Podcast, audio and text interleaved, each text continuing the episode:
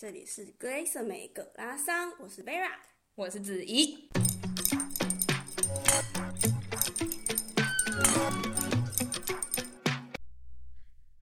大家好，欢迎回到我们格拉桑。就是自从上次我们找 Min 来一起录 Podcast 之后呢，我们就回想非常好，而且点阅率好高哦。所以我们今天，我们今天又再度邀请到 Min 来到我们的节目。但是我们今天不要聊职业，我们不要聊职业，我们今天想要聊关于养猫猫。那我们先请 Min 跟大家打声招呼。Hello，大家好，我是 Min。那你知道，大家有听命分享工作的那一集，就会知道说，其实命当初是花了大概六七个月才找到现在这份工作，就是从毕业后，然后花了六七个月。所以其实他这段时间找工作真的很辛苦，然后他就是靠着猫猫们在，就是好好的安抚他的找工作很辛苦的心灵。所以命你是本身有养猫吗？没有。那你在台湾有养过吗？没有哎、欸。所以那你是怎么知道你就是很爱养猫？然后你你是怎么知道要怎么养猫咪的？我不知道怎么养猫咪啊。我说以前啊，以前就是我因为我没有养不过猫，然后我不知道为什么就就很喜欢猫诶，就觉得很可爱。然后有可能是因为我小时候。家里楼下的邻居有养一只猫，然后它就会跑出来在外面晒太阳干嘛，所以我就会去找它玩。嗯，对，这这是可我回想起来，我跟猫的互动是从这里开始的。那你那你就是我知道你一直有在当猫保姆，那你当初怎么会有这个想法说要在柏林啊？就是。应征当猫，当初是先帮朋友的忙，嗯，就是在念书的时候，有个同学家里有养一只猫，然后那时候因为疫情，所以大家都远端上课嘛，就是开 Zoom 会议，就就大家就看到他的猫在镜头前面走来走去，然后那只猫就成为有点像斑虫，就大家说啊，那只猫叫蚯蚓，然后大家就在圈里面说，哎，今天蚯蚓又来了，怎样怎样，然后因为那只猫非常黏人，就是它就是喜欢在你旁边走来走，去会跳你腿这样干嘛，所以它就很常在我们课堂上出现，对，然后后来就是那个同学。要出去玩，他就问说有没有人愿意帮他照顾一下猫，就去住他们家。我就说好啊，就自告奋勇的去。对，这是我第一次当猫咪保姆。可是其实这时候那个时候还没有开始用那个平台去找去做陌生开发。嗯，然后到后来是也是另外一个同学，他养的是兔子，然后他那时候就有在用这个平台。他就是平常出去玩，可能四五天他就会找一个，他有一个固定的呃兔子保姆会来帮他喂他的兔，就是一天来一次这样。就后来那一次，他要出去比较久，就是七八天那一种的，然后他就想要有人在家里陪他的兔子，可他又不想要让这个猫咪保姆呃这个宠兔子保姆来住他家，嗯，他就问我可不可以去帮他，我说 OK 啊，然后他就跟我说，那你要不要来试试看去注册这个平台，我可以帮你写一个评论。哦，然后而且他还他那时候真的非常好，他还他还付我钱。就他不是用平台付，他就直接付我现。他说他付我跟原本他找那个保姆一样的钱付给我。那你可以跟大家说，大概就是当这种宠物保姆的大概基本价是怎么算的，然后是多少钱吗？就是它其实是你自己定价格的，然后它的服务有分，比如说是一天去一次的，一天去两次的，或是你去这个宠物家过夜的，或者是呃宠物放。呃，寄养在你家，但这个通常会是狗啦，因为猫对环境的适应的要求门槛比较高嘛。嗯，对。然后价格的话，我那时候我也不知道，我就看划一下那个平台上其他人大家都定多少钱，然后就定的稍微低一点，因为我才刚入行嘛。嗯，对，所以看起来大概去一次可能就是二十欧左右。嗯，然后去两次的话，可能也就是也是二十到三十这个区间。其实它差异就有点大，因为每个人店都不一样。嗯，对。然后如果是去那边过夜的话，可能就会是三十到五六十的也有。嗯，对。那你觉得当宠物保姆，你就是需要一些什么样的特质跟准备？特质就要喜欢动物啊。对，基本上，嗯，可以，也有很多人是找狗的保姆，就去帮忙遛狗干嘛。我有接过一次狗的，嗯，但我就觉得好累哦，觉得遛狗好累哦。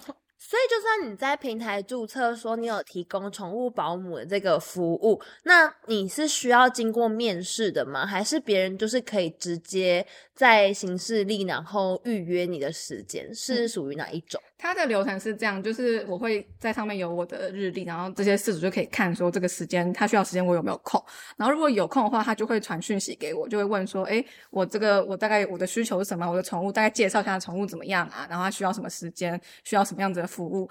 那我看了之后就可以跟他安排见面，就有点像面试，就是安排一次会面。所以也不是线上的面试，欸，不是诶、欸，是我要去对方家，就然后还可以看看他的。对，就看看你跟宠物的互动怎么样。然后他其实就有点像面试，可是我遇到的都是。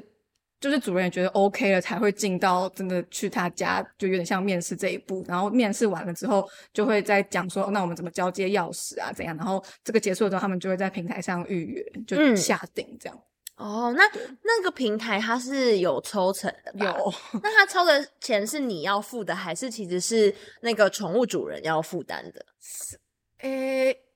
应该说，他我写的价格就是饲主会付的，嗯、然后平台就会就从那里面抽，所以我实际领到的不是我就要要扣掉平台抽的钱，所以就是可以说，你可以利用那个平台，然后去认识你的客源，然后之后在私底下接案的话，其实就可以省掉平台抽成这一块吗？对，其实是可以的，可是我自己也没有这样子做过啦，因为平台好像还是有一些保险啊什么的。那它保障什么？我也不知道，我忘记了，要去看一下。我想说可能会保障你，可能猫咪保姆或是宠物保姆不要被绑架之类的。我觉得应该有一些啦，应该有，比如说那个宠物呃生病啊，或怎么样那种东西吧。哦，OK，那你觉得这个就是单纯的当一个宠物保姆，它可以就以柏林来说好了，你觉得它可以是一份职业吗？它足以糊口吗？不太足啊，就如果你要自己养，呃，缴房租的话是有点不够的。哦、oh，OK，那你到目前为止，你有没有就是在当宠物保姆的期间，然后有一些比如说什么恐怖的经验啊，或者是有一些特别好的，或是比较特别的经验可以跟大家分享？恐怖我觉得都还好诶，我运气还不错，遇到的饲主跟猫咪都很友善。嗯，对啊，然后嗯。呃不好的，今天就反反正被抓被咬，这不都是日常吗？对啊，然后好的，今天我觉得是有呃有一个有一个顾客合作了之后，后来就变成蛮长期合作的对象，就他每一次出去都会找我，对的，就因为跟他们去他们家也熟了，然后跟猫咪也熟，所以每次都会就去了蛮多次，然后。嗯对，就觉得还蛮不错的。那就是如果当宠物保姆，尤其是那种雇猫猫要要去住在别人家那种，那有没有什么事情是需要特别注意的？因为我之前有个朋友，然后他就是刚好那时候柏林，因为柏林找房子就很难嘛，嗯，所以他就是有点像是住在。就是跟人家租一个房子，然后也顺便帮人家养两只猫。嗯，可是那个时候别人就会有比较多的期待，因为他可能觉得他房子算是租给你的，所以就会希望你有一定程度的清洁。那担任猫保姆需要特别注意清洁的部分吗？我遇到好像还好诶，因为这些事主他就是希望你把他的猫咪照顾好，顾好就好。对，然后其他我自己都还是会做一些基本的清洁，就是让他们回来的时候看到的房子是原本的状态。嗯，然后我也会跟对方确认说，哎，这个床单被套我要放在哪里？嗯嗯，对，就是我我要要做到，就希望他们希望我怎么做，就是依照他们的指示这样。可是其实很多时候，蛮长时候我问说，哎，那个有没有什么吸尘器啊，或者什么打扫就可以用？他们就说，哦，不用不用不用，我们没有期待你要你要做打扫的事情。哦，这人是水很好。我觉得遇到蛮天使的事主。对，因为像我之前那个朋友，他就是住在人家家里，还帮人家养猫，可是最后就有被嫌说地板蛮脏的。嗯因为我觉得猫咪嘛，你就要么就毛，要么就猫砂，所以、啊、所以我就想说，哎，那在当猫咪保姆会不会有一样的那种争议？那我觉得这个就是有点看你跟这个事主合作的默契。嗯，然后反正如果你有什么疑虑，你就都问清楚啊。嗯嗯嗯，就看要打扫到什么程度之类的。对啊，就是事主希望你做到什么，就你就都都问清。然后通常我会请事主把就是。呃，他的食物怎么喂啊？那些东西就写下来，嗯，对，写成一个笔记。然后像，或是还有比如说紧急联络，就是兽医院的资讯也都留给我，嗯，对吧？就是这，我觉得也蛮有趣。我一开始也都不懂，然后后来最近遇到一些新见面的饲主之后，我就会问他们问题，就是因为可能这个饲主没有找过猫咪保姆，嗯，然后他讲完他怎么喂之后，我就问说，哎，那。猫咪它会喜需要有人陪它玩吗？或是你家里这个窗户、阳台，如果它有防网，它没有防护网的话，猫是可以出去的嘛？这种事情，然后才会发现他们就他们就说：“哦，哎，你真的很专业，我没有想到这些问题。”嗯，就是还是经验累积下来，就会就会就会知道一些要要注意的地方。嗯，对啊。那你未来自己会想要养猫咪，或是养一些宠物吗？会啊，会想养猫啊，就是这是我一个人生目标。我想养猫咪，放在什么伴侣跟买房的前面吧。哇，这些我都不太确定，但是养猫我很确定。也相较伴侣跟买房是容易很多吧？就我对我的主控权还蛮高的嘛。嗯，那你觉得在德国养猫跟在台湾养猫的差异是什么？这个我不就就要问你了吧，因为我也没有自己真的养下去，或是你就是一个旁观者来看的话，旁观者哦，我觉得这里比较多那个放养的懂的情况，嗯、就他们会让猫咪出去，比如说庭院走一走啊，就回来，或者像我之前甚至遇过一个是，它就是放养，它就是它在那种蛮偏僻的地方，然后那只猫就会自己跑出去。玩，然后晚上吃饭时间就再自己回来。嗯，对，这个我觉得应该是台湾普遍猫的饲主比较不能接受的事情。嗯，我我觉得蛮，我觉得蛮赞同的，因为我自己就是子怡自己家里有养两只猫，然后呃，我的猫咪就是完全只能待在自己的家里，因为柏林毕竟还是大城市，所以我会蛮担心说它会不会出去，然后。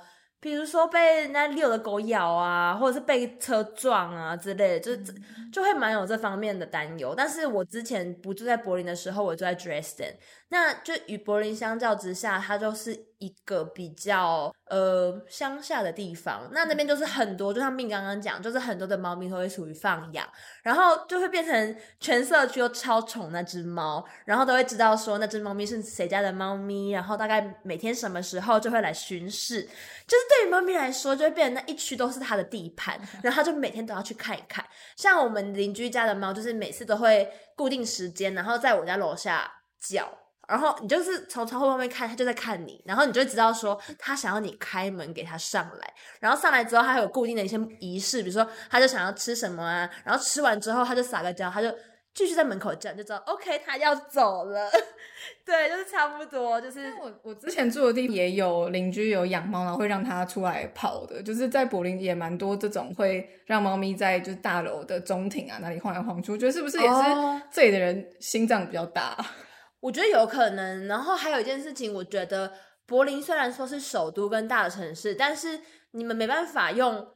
就是嗯，台北的大城市的想法来思考柏林，因为我觉得柏林对于台湾来说都还算是一个乡下吗？有一点，而且柏林甚至没有桃园繁荣哦，所以不用说到台北，甚至连桃园我觉得都没有，甚至我觉得有一点像宜兰呢。大楼的密集度很低，对对，大楼密集度其实是很低的，所以对猫猫来说，可能可能就是除非你的车，就是唯一的就是车子吧。哦，可是还有一件事情就是。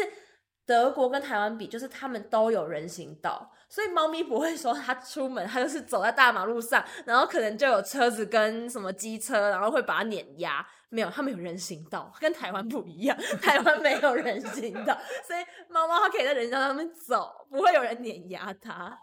我觉得还是蛮大的一个差距，对我来说。其实平常也很少看到，就是人行道有猫猫啦。对，我觉得路上很难看到，很少。我觉得在柏林 in general 就是很难在路上看到毛毛，嗯、因为可能我就就我刚刚说的，就是对柏对德国人来说，柏林已经是都市，嗯，所以他顶多会在自己家后院，就是 Hinterhof，就是后面的后院，就是对，翻译就是这样，嗯、放他放养他自己的猫咪，可是不会让他到前门，然后去到大马路上面。嗯，对。那我不知道你有没有觉得一件事情，就是德国没有什么流浪猫。嗯，路上真的不太会看到流浪猫。对，那你觉得为什么？我不知道哎、欸，我也不知道。政 府有这个这个，我跟你讲，很多人很多人会觉得德是是不是政府有这个政策？因为德国还蛮有名的，就是你只要养狗狗，你就必须要去跟地区你这一区的里长，然后去跟他报备，然后甚至去呃登记说，哦，我现在是。中正路一号一段，然后汤家，我们家有一只狗狗，然后你就是每年都要去缴狗狗税，然后因为就是我觉得除我觉得摒除说你会不会抛弃这只狗，他们其实比较多，你缴那个税是因为狗狗会随地大小便，然后狗狗会呃。就是每天可能要出去遛个两三次，那它就会有咬人的风险。所以这个税金就是帮你，嗯、比如说清洁街道，还有就是哪天你真的不小心咬到人的时候，它好像有一个保险的意思。嗯、可是就仅止于狗狗，猫猫完全不用登记，因为我我当初去养这个猫猫的时候呢。就是我是用 eBay Kleinanzeigen，就是 eBay，然后我上面就找到说，哦，有人有人有在卖小猫猫，其实就是不推荐大家这么做，但是我就是这么做，因为我就想养一只可爱的猫猫，所以就是一般正规的方式呢，会建议大家不要去 eBay 找，而是去正规的猫舍，或者是说去。流浪就是他们这边也会有那种流浪猫收收养收养收容所，然后就可以去领养。可是呢，以收容所来说好了，就是收容所的猫猫，它都会把它的历史写得很清楚。比如说这只猫猫几岁，然后它有什么样的问题，为什么它会被弃养？很多它的猫猫是被弃养的哦，就是。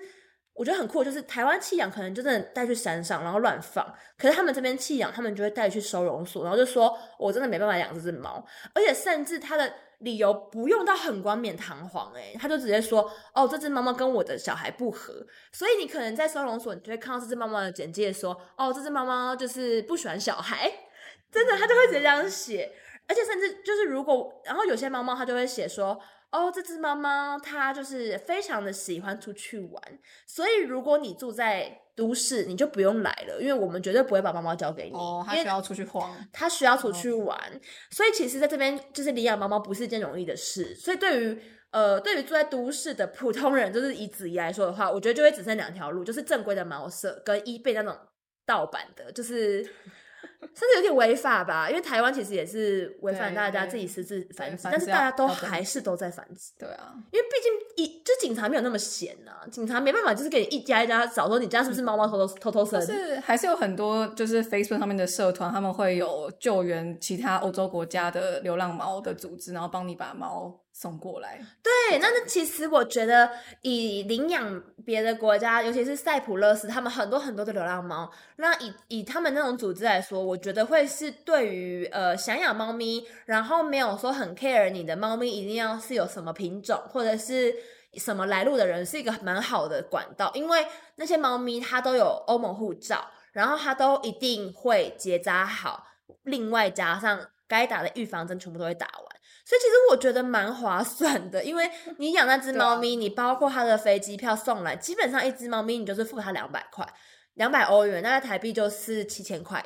其实真的没有很贵，因为呃，像我我当初去养猫咪的时候呢，两只猫咪都是幼猫，然后那个时候那个 breeder 就是算是私人的非法猫舍吧，然后那个阿公就跟我说，哦，就是其实猫猫八个礼拜就可以送养了，因为。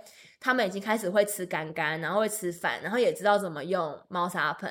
然后重点就是他会，就是我不知道是因为那个阿公不想要再养他们养多久一点，还是怎么样。可是阿公就说，其实八周的小猫咪就会认主人了。所以如果你想要猫咪跟你比较亲的话，就是建议你八周领回去。但如果你就是不要的话，那就以欧盟甚至以北欧规定的话是十二周 mini 嘛就是最少它可以在猫舍那边待到十二周，就待在妈妈身边喝母奶。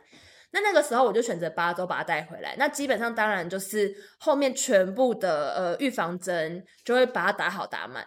那以呃一只猫猫，我觉得以比较呃该怎么讲比较宠猫嘛来说的话，你就会把它打到三针，一般很多就会打两针就算了。可是你知道我就是。养它，我想说好吧，养它就让它过好一点的生活，然后就让它打到三针，所以一只基本上五十块，然后两只就一百块，所以总共就是花了三百块。你看，就是直接，然后你你你你花了这三百块之外呢，你可能还要再等它六七个月的时候把它抓去结扎。那以女生猫猫来说，一只就一百块，然后女男生一只就是五十块，所以其实加起来。还是你直接去领养一只塞浦勒斯，或是哪，就是是哪边边境的猫？多的啊，对他们其实帮你省很多很多钱。对，我如果真的要养，会走这个途径，因为觉得随便一只猫都很可爱。所以就是真的还是见仁见智。然后我觉得在在德国就有这个这个管道，然后其实台湾也有，台湾领养的管道也蛮多的。对，对而且它而且跟台湾其实没有什么差别，就是如果你用领养管道的话，它就不会有像收容所的。人这么的严格，就不会说你一定要，比如说住在乡下啊，你家一定要有足够足够大的花园。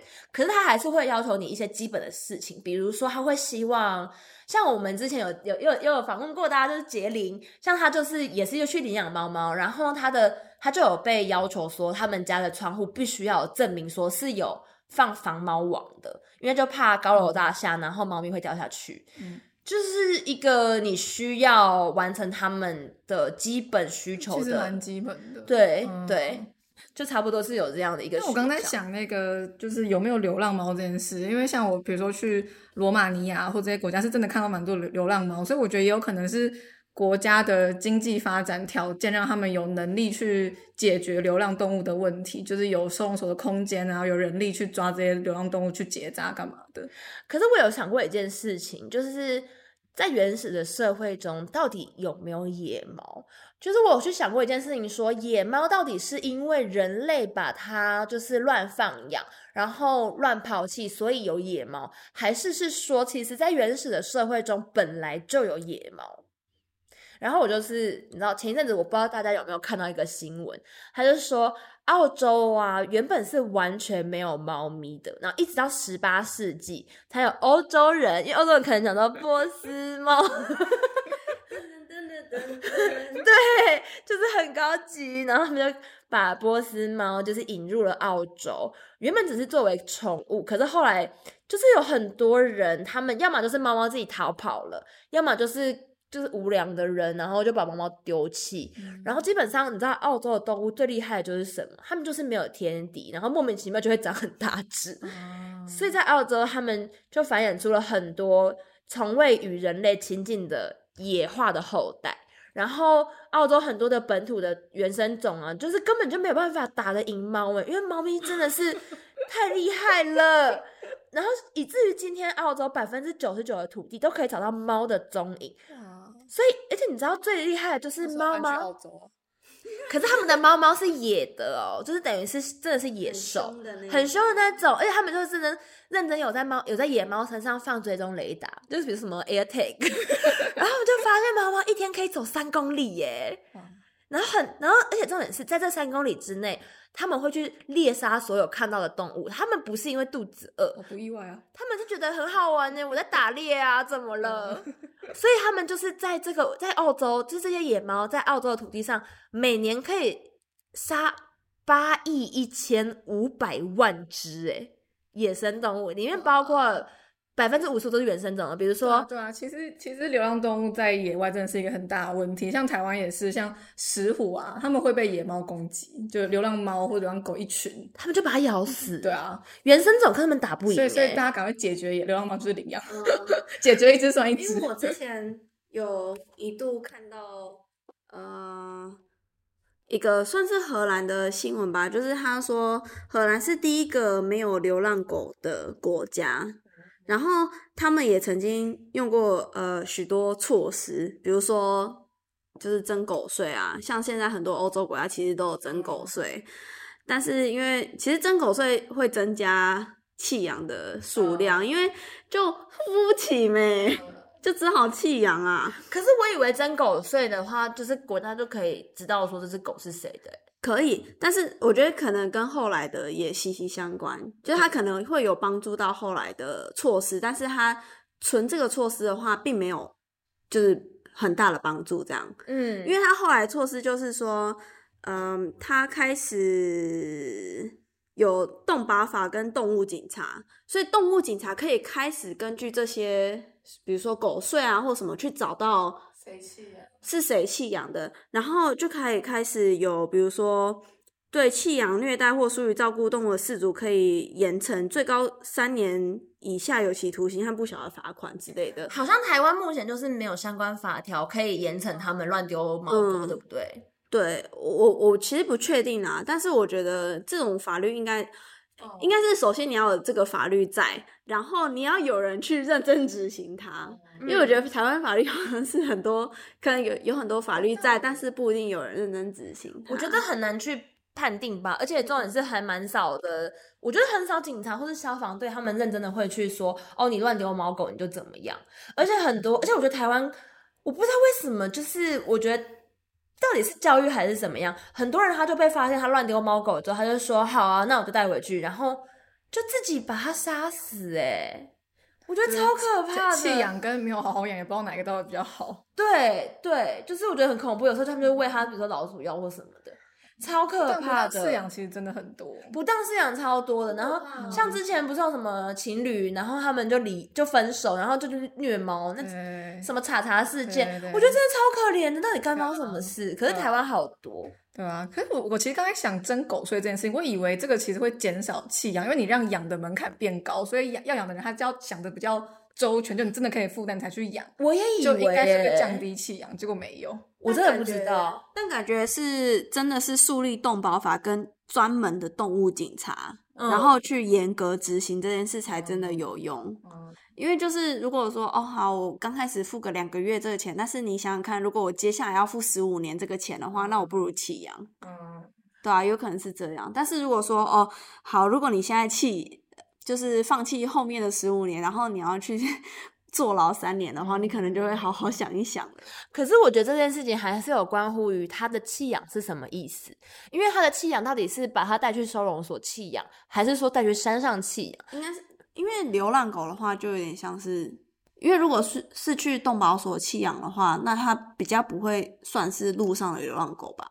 啊，OK，因为我觉得以德国来说，我觉得大部分人会有这个想法，就是说，如果我今天真的不养了，我觉得他们是属于带去动保处，诶，而不是说带去山上。对，不是说我们今天开去阿尔卑斯山。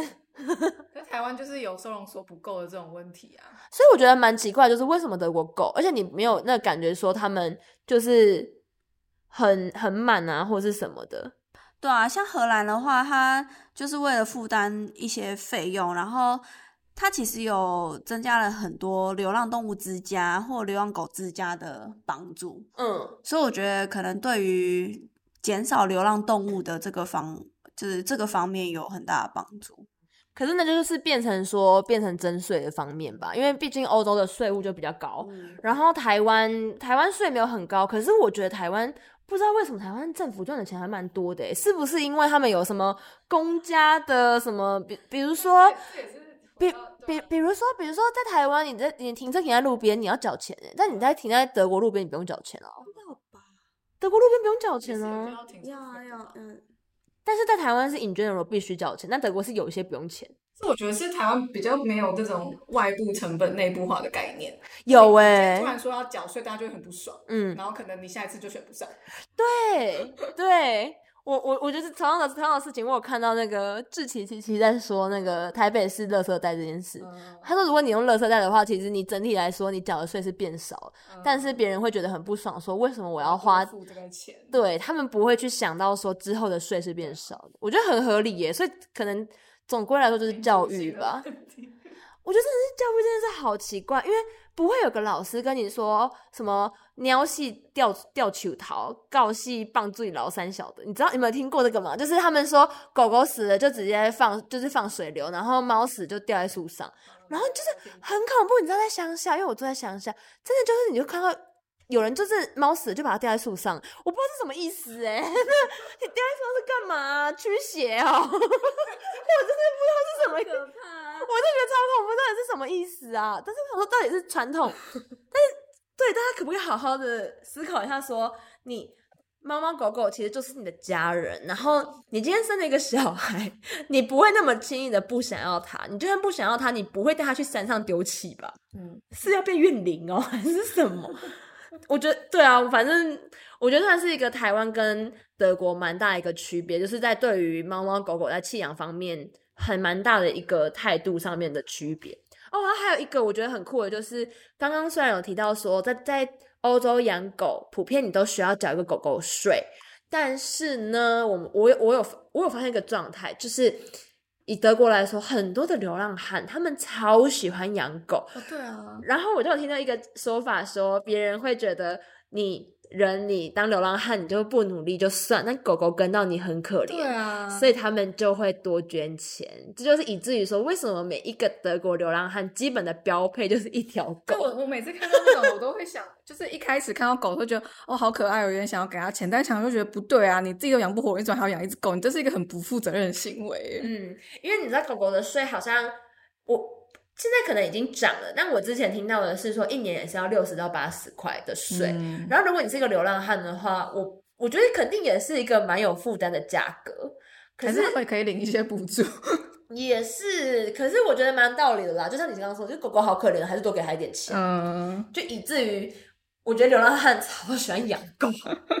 对，好啦，那就今天再度感谢 Min 来参加我们葛阿桑的节目。